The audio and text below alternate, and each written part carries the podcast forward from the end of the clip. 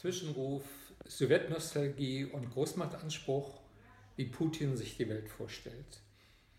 Es kommt nicht oft vor, dass ein Staatspräsident eine amtliche Lesart der Geschichte verkündet. Wladimir Putin hat das zum 75. Jahrestag des Endes des Zweiten Weltkriegs getan. Sein geschichtspolitisches Manifest will die wahren Lehren aus der großen Völkerschlacht ziehen. Und wer verstehen will, wie Putin tickt und worauf er hinaus will, sollte den Text aufmerksam lesen. Putin fordert nichts weniger als eine Rückkehr zum Mächtekonzert am Ende des Zweiten Weltkriegs. Sein historischer Fixpunkt ist 1945, nicht 1990. Also nicht die europäische Friedensordnung, die aus dem Kollaps des sowjetischen Imperiums hervorging, sondern die Verständigung der Siegermächte über die Nachkriegsordnung. Putin beschwört den Geist von Teheran, Potsdam und Yalta, als sich Stalin Roosevelt und Churchill über die Weltkarte beugten. Die Pariser Charta für ein neues Europa von 1990 wird mit keiner Silbe erwähnt. Das ist keine Petitesse. In diesem Abkommen verpflichteten sich 32 europäische Staaten, darunter auch die Sowjetunion, gemeinsam mit USA und Kanada auf Demokratie, auf gültige Regierungsform und auf die Achtung der Menschenrechte. Das künftige Europa sollte auf Gewaltverzicht, gemeinsame Sicherheit, gleiche Souveränität aller Staaten aufbauen. Auch Russland schloss sich dem Abkommen an. Diese Leitwerte, die sich auch in der Europäischen Menschenrechtscharta widerspiegeln, sind für Putin nicht mehr relevant. Sein Leitbild ist das Konzert der großen Mächte, die sich über die Weltangelegenheiten verständigen. Darin steckt auch der Anspruch, dass die großen Konfliktfragen der internationalen Politik nicht ohne und nicht gegen Russland entschieden werden dürfen. Putin reklamiert für Russland in aller Klarheit die Rolle, die einst die Sowjetunion spielte.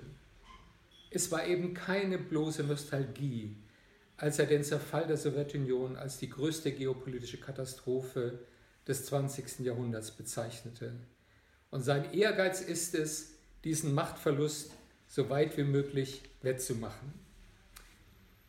Putin begründet den Großmachtanspruch Russlands mit dem entscheidenden Beitrag der UdSSR im Kampf gegen den Hitlerfaschismus. Der große Vaterländische Krieg ist die zentrale Legitimationsquelle des Regimes nach innen und nach außen. Eine andere gibt es nicht. Auf diese nationale Erzählung darf kein kritisches Licht fallen. Folgerichtig verteidigt Putin den Hitler-Stalin-Pakt ebenso wie die Annexion der baltischen Staaten.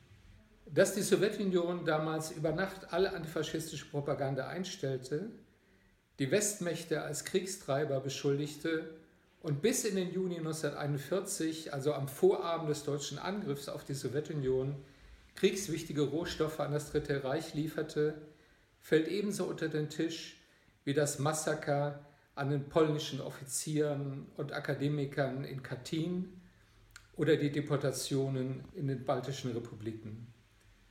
Auch die Besetzung der mittelosteuropäischen Staaten durch die Rote Armee gilt Putin allein als Akt der Befreiung. Dass diese Befreiung von der NS-Tyrannei in ein neues System der Unterdrückung mündete, will er nicht zugestehen. Putins Angebot eines neuen Arrangements zwischen den Großmächten ist vergiftet. Es ist ein Spaltpilz für die Europäische Union wie für die NATO und es ist ein Rückfall hinter eine normative Ordnung. Bei seinem Vorstoß für ein neues Jalta geht es auch um die Zukunft der Ukraine, Georgiens oder Moldawiens. Sollen sie wieder zu Satelliten des Kremls werden oder bleibt ihnen der Weg nach Europa offen? Billigen wir dem Kreml ein Vetorecht gegen eine europäische Integration dieser Länder zu? Hier ist jede Zweideutigkeit von übel. Das gilt auch für die Sicherheit Polens und der baltischen Staaten. Sie kann nur durch die NATO gewährleistet werden. Damit wir uns nicht missverstehen, eine strategische Partnerschaft mit Russland ist hier zu wünschen, aber sie kann nur auf einer normativen Grundlage aufbauen. Wechselseitige Sicherheit und Gewaltverzicht, Anerkennung der gleichen Souveränität aller europäischen Staaten, Achtung der Menschenrechte. Das sind die Prinzipien, auf die sich auch Russland bereits mehrfach verpflichtet hat. Solange der Kreml nicht bereit ist, auf diesen Weg zurückzukehren, braucht es eine Russlandpolitik, die begrenzte Kooperation mit einer Eindämmung der imperialen Ambitionen Moskaus verbindet. Gleichzeitig sollten wir alles tun, um die demokratische Zivilgesellschaft Russlands zu unterstützen. Es gibt Tausende von Nichtregierungsorganisationen, die sich für Menschenrechte, Umweltschutz und soziale Anliegen einsetzen. Es gibt Kampagnen gegen Korruption und Wahlbetrug, unabhängige Internetprojekte, kritische Journalistinnen, Schriftsteller und Künstler. Sie alle bezeugen, dass Russland nicht dazu verdammt ist, auf ewig autoritär regiert zu werden. Die Zeit des Wandels wird kommen.